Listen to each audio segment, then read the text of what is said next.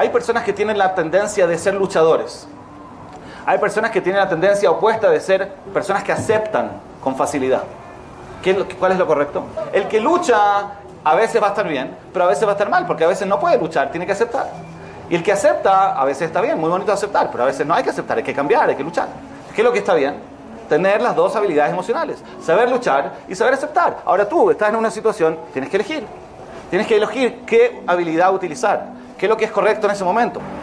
El Ralph Pincus, creo que lo mencioné en otra clase, decía que este concepto es, el, ejemplo es tener agua fría y agua caliente.